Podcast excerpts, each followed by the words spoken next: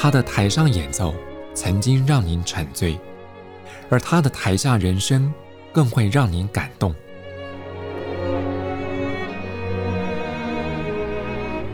国家交响乐团爱乐实验室 Podcast 名家登场，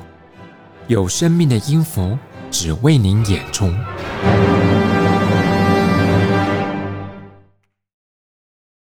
欢迎收听国家交响乐团 Podcast 节目，我是邢子清。对于国内的爱乐朋友来讲，肖邦绝对是您最熟悉的作曲家之一，而肖邦的钢琴作品，那更是所有钢琴爱乐者必备的口袋曲目。那至于肖邦钢琴大赛，我想也是很多钢琴家梦寐以求的挑战。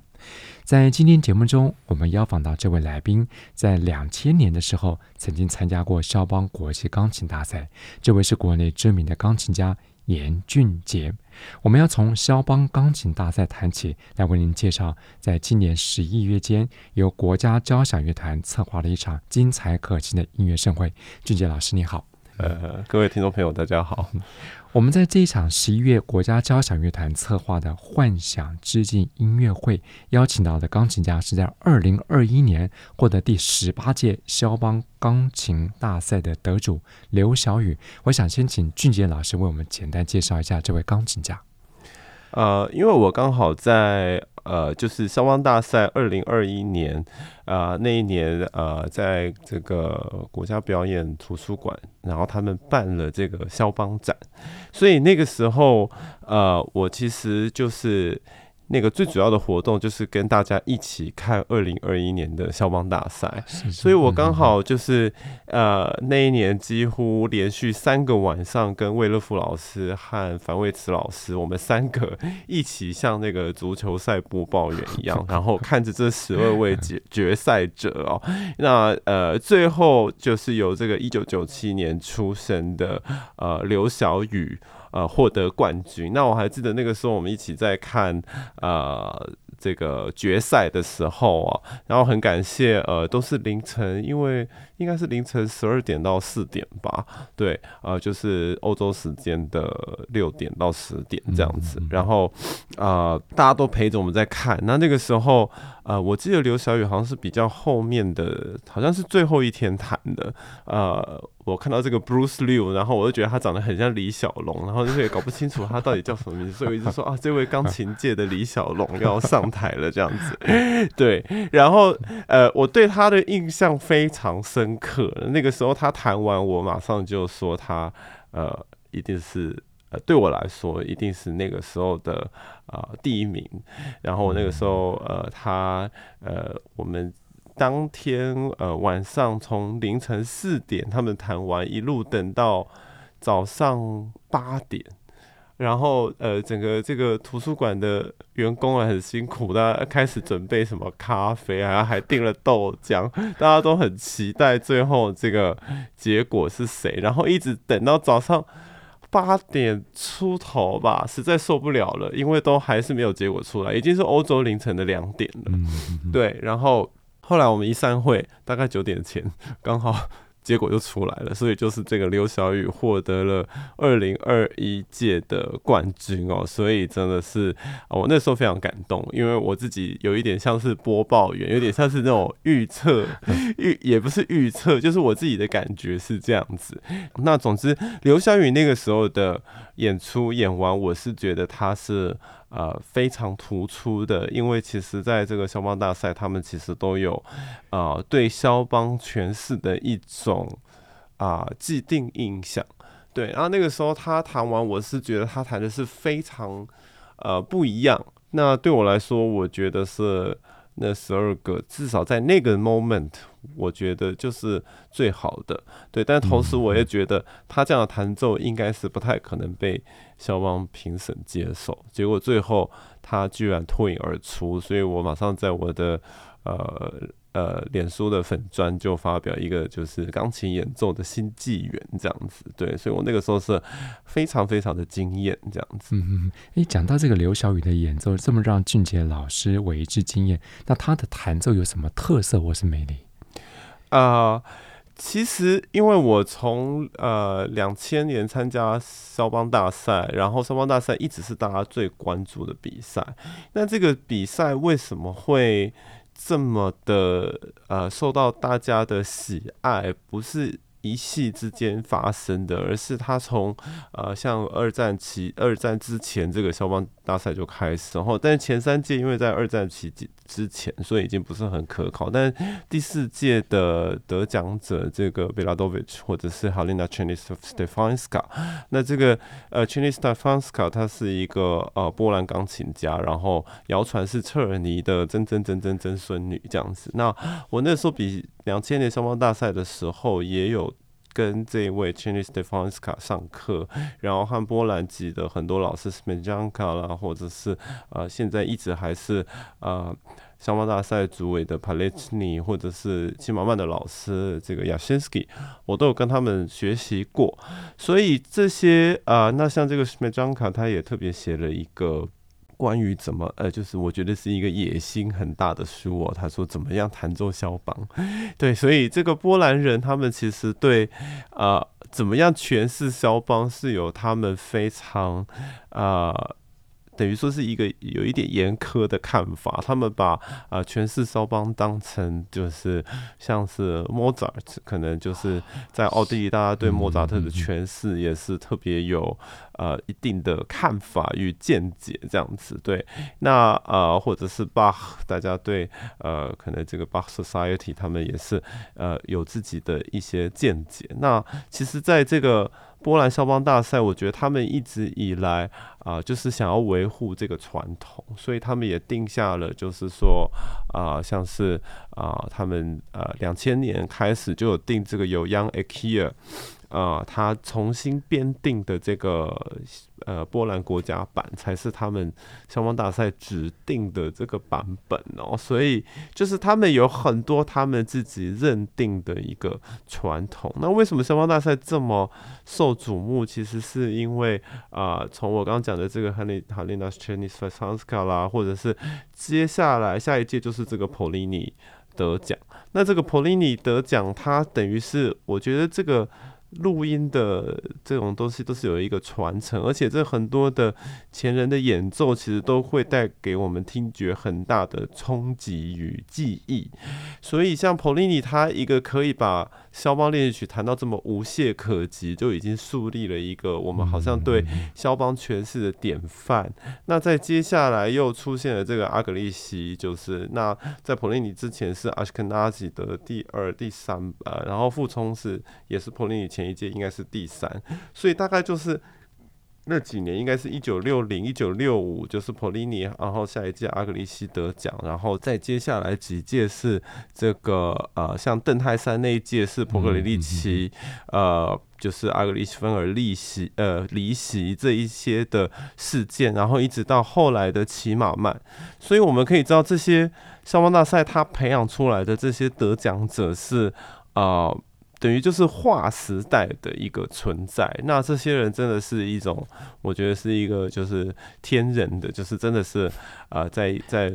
呃，古典乐坛、古典钢琴乐坛是真的是好像是不得了的一个存在哦，一直到现在。所以啊、每一次肖邦大赛会带给大家这么大的瞩目，包含在两千年后来得奖的李云迪，或者是我们现在即将在十一月与国家交响乐团听到的刘晓宇，在二零二一年获得啊、呃、这个第一名的这位刘晓宇哦。那我觉得他最大不同，为什么我刚刚一直说他们？对肖邦有一个期待，就是我觉得他弹的是很不符合波兰人对于啊、呃、肖邦啊、呃、演奏的期待哦。那他就是因为呃。如果有 follow 他的 IG 啊，或者他刚得奖发的很多的一些动态啊，他很喜欢呃什么赛车啊，然后户外啊，然后我也看了很多他的访谈，然后他也不觉得就是说，嗯，他自己觉得他自己个性是非常阳光的，然后他的肖邦是很，我觉得其实是非常花巧的，对，然后。呃，他等于什么？所有的小细节，他都给了他非常多呃细腻的诠释。那这些细腻诠释，很多就是比较多很小细节上的变化，然后很多他所有的这个肖邦就是有很多这个 coloratura，就是这种花腔的，呃，因为肖邦他是非常喜欢贝利尼，然后他也是呃他的作品会怎么这么划时代，因为他从呃莫扎肖呃莫扎贝多芬之后，呃早期浪漫其实中间的桥梁是舒伯和门德松嘛，那大家如果熟悉的话都知道，肖邦突然跳出来一个。完全是歌唱性的，然后在呃钢琴的旋律里面加了很多花腔的这种呃写作。那刘晓宇在这方面的表现上，就是然后呃他会把这些东西弹得很很亮丽，或者这个形状，他呃我觉得就是在这个花腔的这些碎音符的形状上，我觉得他会特别的去斟酌，然后很多一些不同的声部，就是他会去看到很多一些。大家可能就是呃忽略到的东西，那我觉得比赛就是这样子。你可能我现在单独来看你这个东西，我不会觉得有这么呃，我不会觉得你是最好的。但是可能你这十二个东西放在一起，大家都弹同一首曲子，那你有比别人特别的地方，你就是会凸显出来。对，所以呃，我们后来也看到肖邦大赛，他把所有的这个成绩都公布了，所以刘小雨他几乎是在每一轮都是呃领先的，都是最前面的。然后，但是有趣就是这个主委 Popova 他就出来说，他们在思考二零二零或二零二一的肖邦是不是。还是像他们一定要就是坚守这种他们的这个传统，那他们觉得说这种很 dazzling、很呃 bubbling 或这种呃很 thriving 的这种肖邦，呃。是不是他们可以接受的？是不是现在这种新的一个诠释哦？对，那虽然我觉得他自己这么说，可是可以看到他的分数其实给刘晓宇是最低的，对，呃，但不是其他很多评审都是给他是很高的，对，所以这个呃，我们不得不说他在这个比赛是压倒性的胜利哦。然后呃，我那时候是非常受到他的一个很很大的一个刺激，这样子，对，很兴奋。那个时候看完他比赛。其实这个每个比赛啊，多多少少可能有点点主审的他们个人的主观意见，那也多多少少对这个演出者或者比赛者来讲会有些运气。所以我们刚刚特别聊到 Pogorelic 这个来自前南斯拉夫的钢琴家参赛那一届，因为没有进入到最终的决赛，结果著名的钢琴家马塔阿格里奇据说还愤而离席。所以历届的肖邦钢琴大赛的比赛幕后可能会有一些惊爆性的话题我觉得肖邦大赛很特别，因为它真的受到太多关注了。日本还有一个肖邦杂志，然后我那时候两千年比肖邦的时候，因为我刚好在一九九九年在日本的冰松钢琴学院大赛得到第一名。他们那个时候肖邦大赛还有预测，就是我和安宁还有一个乌苏利亚萨，就是我们四个是最有可能得奖者的。对，所以这个肖邦大赛它一直。呃，就是整个大赛从还没有开始之前，就有非常多媒体的报道。那那个时候，其实，在两千年最后是李云迪得奖嘛，那大家其实是不知道他是谁的，在至至少日本的这个消防杂志，然后他们日本都有很多的旅行团啊，会一团一团的过去。那因为那个时候我已经被日本他们注意到，所以他们雅马哈也帮我在在法国办了几场音乐会，这样。然后那个时候其实刚好因为登泰山也也是透过雅马哈在。日本呃，在法国有一些音乐会，所以我们在那个时候应该是十六岁就认识他。我还没记得我们一起在香榭丽舍大道吃牛肉面这样子。对，那我为什么提到这些？是因为我那个时候才十六岁吧，就是两千年的时候。对，然后啊、呃，那个时候就是。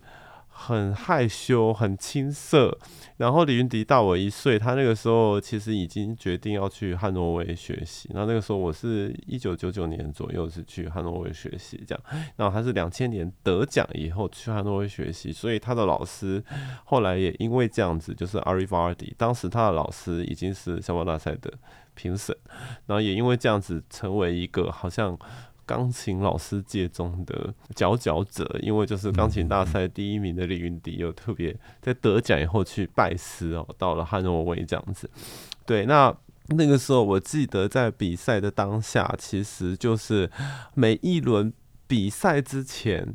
呃。就已经有这个呃记者在访问说。就就开始问我说：“你现在心情如何？你你怎么样怎么样？”然后我就觉得非常烦，因为我觉得我现在要上台了，你可以不要问我这些奇怪的问题吗？然后我记得下台。下台也立马就有记者问说：“你觉得你弹的怎么样？呃，你满意你刚刚弹的吗？” 然后都没有人教我这些。然后那个时候网络也还没有那么发达，像我觉得现在的孩子已经非常 prepare 要去接受这些，因为他们可能早就看过，也知道。那那个时候我就是笨笨的，然后。说真的，两千年那个时候刚开始网络转播一直所有的大赛，对，在这之前其实没有那么发达，对，然后网络就是会开始讨论说这个人弹的怎么样。那在两千年之前，真的就是还没有这么多的网络的转播，那那个时候就是已经开始。那当然在这之前，啊、比如说是刚刚您提到的这 Pogoreich 或者是啊。呃或者李云迪，或者是刘晓宇也好，我觉得，呃，就是在整个消防大赛，因为为期一个月，所以我觉得它会有一个滚雪球效应，就是 啊、呃，这整个媒体从之前的关注肖邦、肖邦日本肖邦杂志的预测，然后到肖邦现场。啊、呃，我记得我在两千年比赛的时候，因为李云迪是一个四川来的孩子嘛，当然那个时候其实中国官方有做了非常强烈的、强大的准备。那个时候大家就觉得他是一个从中国内地来的孩子，然后怎么长得这么像肖邦，然后他那时候也不太会讲英文，一个大家可以去看那个时候访问，可是就是会有。有一些人就是会在比赛现场会开始有一些呃明星气势这样子，对，然后他就开始呃。受到大家的讨论，然后关注，然后就像阿格利西那个时候去比消邦大赛之前，也已经赢了很多奖，然后他的弹奏每次都让大家就是哇，非常的惊艳。那这次二零二一的消邦大赛，我觉得也有非常多的亮点，就日本人就这一届又特别特别关注，因为他们自己国家就是有两个。呃，反不止两个啦，这个反田公平最后这个得到第二名的这个大家所俗称的什么日本大叔，嗯、对，呃呃，他呃就是非常多很厉害的呃日本人在刚好在二零二一，然后大家就是呃有非常热烈的讨论，然后或者是像香港的这 Aristo Sham，然后这一次我们二零二一呃在台湾其实是有九位。选手来到了这个初选哦，对，然后呃，最后是三位进入到了这个第二轮哦，所以这个是台湾大概呃，就我所知是最就是最好的一次哦，对对，然后嗯，然后因为这很多这九位里面很多也都是曾经参加过我举办的这个国际大师钢琴艺术节这样，然后所以我就觉得与有荣焉这样。啊，总之呢，就是这个校花大赛这整个。曝光从呃，因为五年一次嘛，然后从他的预选拖很长，他大概都是十月、十一月的时候比赛，所以从四月的时候就开始初选，一路选到七八月，然后到十月，呃，真的大赛开始又为期一个月，所以我觉得他的这种推波效应是非常非常强的。嗯哼哼，对。所以过去我们在认识这个肖邦钢琴大赛的得主或是参赛者，绝大多数是来自像。俄罗斯、波兰或者欧美其他国家。不过，刚刚从俊杰老师这个背景的介绍，也了解到过去这十几二十年来，其实来自东方或是华裔背景的参赛者表现，其实也是相当亮眼啊。对，就是其实就是李云迪在两千年等于是首位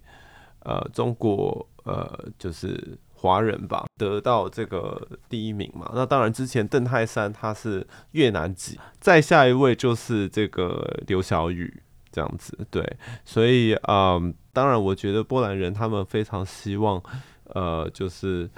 能够由波兰来，波兰的呃，就是钢琴家来代表这个肖邦的第一名这样。那当然，我们就是一九七五年的齐马曼，然后还有。像是 李云迪下一届的二零零五年的这个 Rafael Blaszczak，他们就是非常有名的这个呃波兰的第一名得奖者。然后像齐马曼到现在大家都还是公认是非常啊、呃、怎么讲，就是典范。对，那呃像这个上一届二零一五的这个赵成真，他也都呃现在也是非常的。呃，火药哦，所以就是就像我刚刚说的，我觉得这整个肖邦大赛等于就是真的是一个鲤鱼跃龙门的一个 最高的，也可以算是一个 一个最大的比赛哦。当然，以前这个柴可夫斯基大赛啊、伊丽莎白大赛和范克莱本大赛被俗称的钢琴界的四个大赛哦。但是我觉得这个肖邦大赛还是大家在在大家的心目中有一个不灭的这个定位，这样是的确的确。不过提到那个肖邦。国际钢琴大赛，我想听众朋友们也很好奇，他每一次的比赛的曲目内容有哪些？因为肖邦写的所有的曲种基本上都是为了钢琴，那有非常多，而且肖邦他其实是一个，他是一个 pioneer，他是一个。开拓者，他是一个创新者，他是一个立定典范的一个作曲家。那他同时也是一个非常怀旧的，呃，望着过去曲式的这些人。那所以肖邦大赛基本上就是要谈所有肖邦他所写过的曲种。那每一届每五年。这个肖邦大赛是五年一次嘛，所以很多人也把它看成就是国际钢琴乐坛的一个等于一个指标啦，或者是一个新的风向的一个概念。对，所以每次曲目其实。可能第一、第二、第三轮的这个要求不太一样，但是其实都大同小异哦。对，那呃，肖邦写过三首奏鸣曲嘛，所以还有很多的马祖尔卡。所以像我两千年比赛那一年，我记得最后第三轮就是要弹呃奏鸣曲和一套马祖尔卡。那当然在这二零二一年的时候，编排有一点不同。那我说的肖邦的创新，就是他把这个练习曲第一次提出来，变成了一。个音乐会用的练习曲，在肖邦肖邦之前写的练习曲都是真的就是很机械式的。那肖邦他是第一个把练习曲带到音乐会上可以表演，而且是用这些很繁复的技巧作为一种花彩的呃渲染。那除了练习曲之外，他也是第一个把叙事曲。啊、呃，当成一种曲种，所以他写了四首叙事曲，然后他的东西都是呃，他也应该都是非常有一个他的想象吧，他都把它弄得很美，因为他写了四首叙事曲，四首诙谐曲，四首即兴曲，所以这些都是典范。那像这个诙谐曲也是他，也是他算是第一个人把这个诙谐曲这个曲种单独拉出来，因为虽然在巴哈他在一个一些组曲里面就有写过 Scherzo，后来到贝多芬，大部分都是在他奏鸣曲里面的第二乐章或第三乐章，对，但是都是一个很短的一个小 piece。那肖邦他就整个把它拉出来，变成一个十分钟差不多这样子长的一个大型的一个新的曲种。那他也把那在怀旧部分，他也把他的波兰舞曲。他们家乡的这种波兰舞曲，从以前，呃，巴哈也当然写过波兰舞曲，但是跟肖邦是完全不一样的。那肖邦他也是第一个把波兰舞曲拉出来，啊、就是一个很诗意的表现。那当然，他的马祖卡舞曲也是从一个民族的舞蹈变成一个完全是诗意的一种。呃，完全不同境界的一个表现，等于是艺术化的一个表现。所以，呃，我刚刚提到这些曲种，像叙事曲、诙谐曲。波兰舞曲、马祖卡，波兰舞曲、马祖卡是比较他怀旧的代表。那叙事曲、诙谐曲、练习曲，则是他创新的代表。那他当然在这个时候也是要写奏鸣曲，奠定他自己啊、呃，在这个写作技法上的一个里程碑。那他离开华沙，其实他是二十岁就离开华沙。他在他的告别音乐会啊、呃，就是告别波兰的音乐会。他二十岁的音乐会就是弹他的。第一号钢琴协奏曲，所以他是一个非常早熟的。他的一二号钢琴协奏曲都是在他二十岁之前就写完的。然后他的第二号钢琴协协奏曲其实更写于第一号之前哦。但是大家就是很多作曲家都是这样嘛，可能第一首写的觉得还有一点青涩，然后第二号写的这个。呃，协奏曲会被换成第一号来出版哦。对，那他在二十岁的告别音乐会就已经弹了他的第一号钢琴协奏曲。那这个当然也是肖邦钢琴大赛的曲目哦。那还有他在马约卡岛上写的这个二十四首呃前奏曲哦，这些都是肖邦大赛要弹的。那基本上肖邦大赛会分就是四轮哦，所以才会搞到大概就是一个月这样子。那呃，通常第一轮就是一定会要弹练习曲哦，有有有一些有一些年份是二零二一，好像是三首吧，有的时候是两首，有的时候是三首，但也有很多它是有很多 free 的 choice，比如说可能第一轮是弹二。十分钟或四十分钟，我现在有一点忘记了，大家可以上网查一下规则。但基本上第一轮逃不出要弹，一定要弹练习曲，因为练习曲啊、呃、一下手呃就可以知道呃这个钢琴家是。有没有这种超超脱凡人的能力哦？对，所以这个是真的是炼金石哦，真是太可怕了。所以这个肖邦二十四首练习曲里面，大家觉得最难的大概又是作品十的第二首和作品二十五的第六首，就是俗称的这个双音呃三度音练习曲哦。那除了这些之外，他的作品二十五里面当然还有六度音练习曲、八度音练习曲，这些都是非常难的。对，所以在第一轮就是一定要弹练习曲，然后夜曲。我记得应该就是这种大型曲种，像是叙事曲选一首，然后也可以从他的幻想波兰或船歌。里面选一首啊，那第二轮的话，呃，我记得就是一定要弹呃回协曲，呃，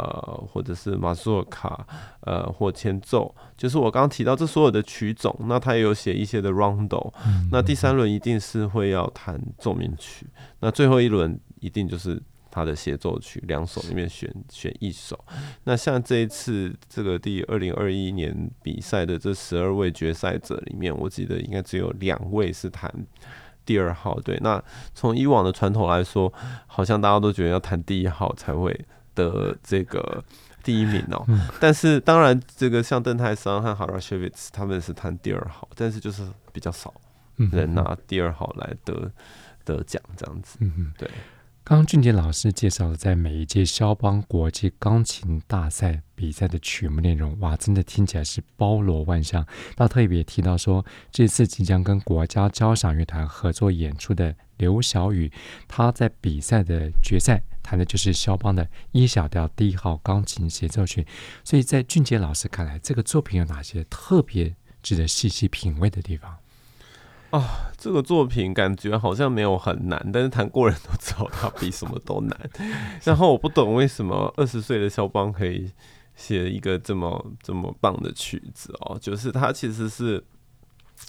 啊，他的他东西听起来不炫技，但是弹过人都知道，其实真的是非常难弹哦。那他就是很经典的肖邦哦，分成这个三个乐章哦，然后第三乐章是这个非常亮丽的一个舞曲形式的这个轮旋曲哦。那第一乐章就是典型的奏鸣曲式，那第二乐章是一个非常浪漫的一个像 romance 这样子。对，那这个里面应该说是像第三乐章非常多。东西是真的对钢琴家是很大的挑战。那像我这一次呃在肖邦展厅这十二位呃钢琴家弹这个第一号的时候，其实每次到第三乐章最后面都是有一些关卡，就是真的都已经比到决赛了，但不是这十二位钢琴家都可以顺利的过关一些特别难的地方。对，那所以像刘晓宇，我觉得呃现在。比赛后谈怎么样？我我不知道。但是在比赛的当下，他真的是把这些地方都克服的非常的好，所以就是很多的这个呃关键点。然后像第第一乐章也有非常多啊、非常难的地方，像第一乐章最后面的 coda。那这个刘小雨在这个第三乐章，像那个呃也都是最后面非常多。很快的这个音群哦，所以这个曲子虽然听起来没有像是李斯特的协奏曲啊，或者 Rachmaninoff 协奏曲是一种很。不一样，很磅礴的，但是它是真的是非常非常美的，它是，而且它是用非常多这些呃细小的音符和肖邦典型的这种写法来表现它呃其中非常多的美感哦，所以我其实非常期非常非常期待在这个十一月听到刘晓宇弹。呃这个肖邦第一号协奏曲哦，原因重现哦，因为毕竟在呃大家看到这个转播都是透过网络或者是。嗯，就是不是现场的，对，那我想现场的一定是会有非常不一样的冲击哦，因为我觉得这个肖邦是一个非常特别的一个语言哦，就像我说，他是一个划时代的一个先锋，同时他也是一个非常怀旧的作曲家哦，像他把这个波兰舞曲和马祖卡舞曲都特别拉出来，对，那他的这些歌唱性的东西也都和呃。以前德奥的这些经典，不管是贝多芬，或者是之后的舒曼、布拉姆斯这些，呃，写法或线条，其实都是非常不一样。所以我觉得会弹肖邦不一定就能够真的掌握这些德奥的经典哦。但是我觉得刘晓宇弹的这个肖邦是应该是非常非常值得听的，所以我非常期待他现场跟 NSO 弹奏这一首。嗯，哎，我们题外话来问一下哈，俊杰老师过去也参加过不少这个国际比赛，成绩也相当的亮眼。所以以您自己的参赛经验来看，这个对音乐学习者有什么重要的意义？我觉得有什么重要意义？就像我今天。因为要来访问嘛，所以我看了一下刘晓宇自己怎么说。他说他觉得他去比赛就是在什么年纪该做什么样的事，所以他就去做这件事。对，他没有想过他要得名或怎么样。我觉得这个是蛮健康的一个想法。那我自己也是，呃，其实我觉得学琴的，呃。这些孩子、学子啊，或者是音乐家，怎么样都好，神童也好，或者是一般还没有出名的呃学子也好，就是大家都是会有一个，就是像我刚刚说，这个是一个鲤鱼跃龙门的梦嘛。对，那这个国际大赛当然其实就是一个曝光。对，那他是呃，像刘小雨，他在这个访问也是说，他很希望把他自己对肖邦这种不同的想法，因为他觉得他是一个很阳光的。那当然，肖邦也不是这么阴郁啊。不过，大家都会觉得他很多东西是比较个人的，比较呃，像他晚期写的什么什么肖邦的那个幻想波兰啊，或第四号叙事曲，很多就是一个，或者他的幻想曲，就是很多是一个独白哦，一个内心的独白。但是也有非常多是非常非常阳光的哦。对，就是所以刘晓宇就是说，他希望能够透过比赛让人家看到。啊，他所想象的这个肖邦哦，那没想到获得了肯定哦，所以啊，我觉得这个比赛就是一个这种五味杂陈的东西，因为像我现在教学也很多年，那自己以前比过很多大赛。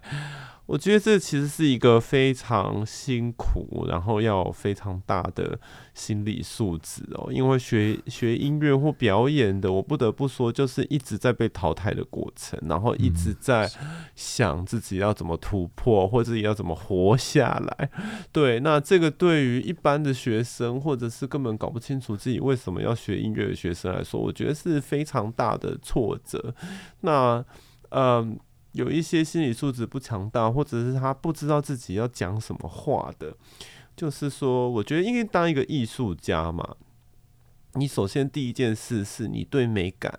你对美感有自己的想象，对，那这美感也不是说一天两天，或者是我生出来就就就有，当然一定每一个人有他自己喜欢的东西，但是。是要透过很多的养成啊，很多的见呃视野，呃，那才慢慢培养出你的品味或你对东西的美感。那你既然有自己的美感，你就会有自己的想象。但是我觉得很多学生，像我教学的经验以来，大家对自己对这个曲子怎么弹是没有想法的。对，然后通常都是透过老师告诉。那尤其是在台湾的环境，大家会。呃，或者是亚洲的环境吧，大家就是就是一直这种就是儒家的思想，更加会觉得说，哦，就是呃，听从长辈的这个说法，对。但是我觉得这个艺术的表现，很多东西是要很多有要有一种自觉，对。那你在这种比赛，啊、呃，不管没有自觉也好，有自觉也好，就是说，我觉得不管你对自己是有想法的或没有想法的，呃，音乐家或钢琴家，啊、呃。这参加比赛的过程就是一次一次磨灭 自己的信心或者是意念，所以我觉得其实是要有非常好的呃 guidance，要有很好的 mentor，就是呃一个可以带你呃给你心理建设，然后告诉你这一些东西并不是否决你，因为。这每一次比赛就好像 gambling 一样，呃，当然不是这么真的就是赌博，但是就像我刚刚说的，这一大堆东西放在一起，然后它会有一个推波效应，它会呃，就像我说 Prochorich 也好，刘小雨也好，赵成真也好，或李云迪，或者是 Blaise Matuidi 或者慢慢。他们这整个比赛的时候，我觉得就是会有一个氛围。这个要怎么说呢？很多东西也是一个运气，或者这个人的运，或呃，但也是也很难讲，因为这这一年你去比这次赛，可能不是你的运，可是可能下一次你的运就到了。对，可是当你每一次的这个出场，其实都是一个很大的打击啦。因为像我教那么多学生，或自己比这么多赛。嗯，每一个人都是卯尽了全力，把自己最好的一面展现出来，然后也觉得自己弹真的也都弹得真的不差。因为就像那个时候，因为有很多访谈嘛，很多讲座，那大家就是也有很多学生问我说要怎么准备啊。然后那个时候我跟呃另外一个钢琴家在聊，那我们后来就聊说，其实你去比赛，你就已经要觉得你是弹的是有。你弹的是有你可以留下来的意义。我今天如果去比肖邦大赛，我总不能想说，哦，我就是一个学生，然后我尽量把它弹好一点。不是诶，我今天如果像刘晓宇得了第一名，他就讲说，他本来想说得得得得奖以后就要睡觉睡一个月，结果根本第二天连休息都不能休息，就要开始 Prize Winner Concert，Prize Winner Concert。那像我去年办这个任玉灿的得奖者音乐会，他也是说他好累哦。他从克莱本一得奖以来就要谈两三百场音乐会，对，所以你如果真的得第一名，你是在准备的时候就要想自己有没有阿格利西的水准，甚至是超越波利尼的水准。我不觉得说这个东西在一个这么长的传统以来，我们可以超越谁，而是说我自己有什么特点。对我自己的这些特点有没有被留下的的的价值，或者被看到的价值？对，那很多时候你自己对自己的一个呃想法，或你对艺术的一个想法，在比赛被打枪，呃，很多人就是会好像就会忧郁啦，好像就是会，所以呃，像刘晓宇在得这个。讲之前，其实他也是反反复复在很多大赛中来回，当然成绩也都不错，但是要说像这样这么这么亮丽的成绩也是没有。对，所以就是说啊、呃，大家就是在在这方面，这个比赛是一个很五味杂陈的一个东西。对，真的是呃心理素质要非常的强。对，所以这个是我给。啊，年轻学子的一个忠告就是，呃，大家对你的评价，或者在网络上有的时候会有很恶劣的一个留言，或甚至有时候他的留言根本跟你的演奏是没有关系的，就是一些可能关于你的外貌啦，或你的一些行为的这种想法。那有时候，尤其是这些参赛的选手，大概都是十八到三十二岁，有些都很小，甚至十六岁。在这么小，当然现在我觉得大家社群啦都很习惯。但我记得在我两千年那个时代，我自己心灵是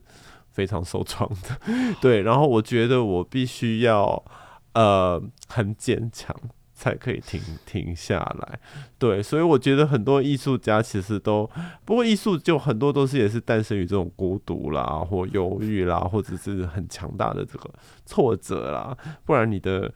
东西要从哪里感人，或从哪里特别，或者你那里经历过别人家不一样的地方，对，所以很多东西这个比赛是有它存在的必要性，它是一个很重要的磨练。对，那你有没有办法在这个磨练之中不被杀死，然后浴火凤凰？那就是要看你个人造化这样子。对。在近期节目当中，我们邀访到国内知名的钢琴家严俊杰，深入浅出的为各位介绍了在国际乐坛最受瞩目的肖邦国际钢琴大赛。刚刚也特别听到俊杰老师额外的跟一些年轻的音乐学习者们分享了他的音乐比赛的经验，我想多多少少对于大家都会有所启发。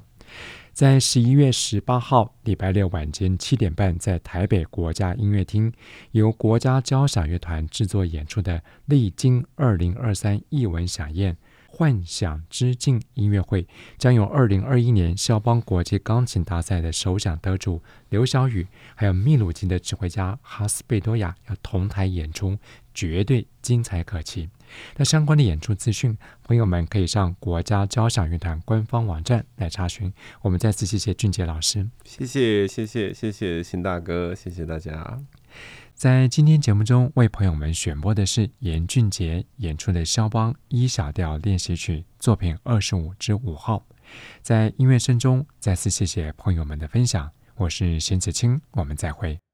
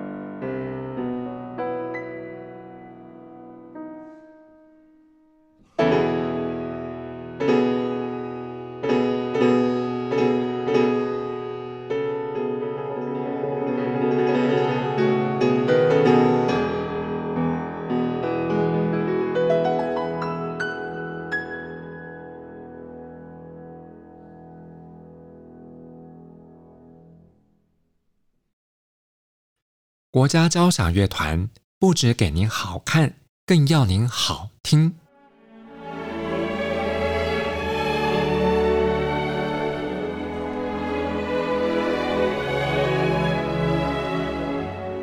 国家交响乐团独家精彩实况，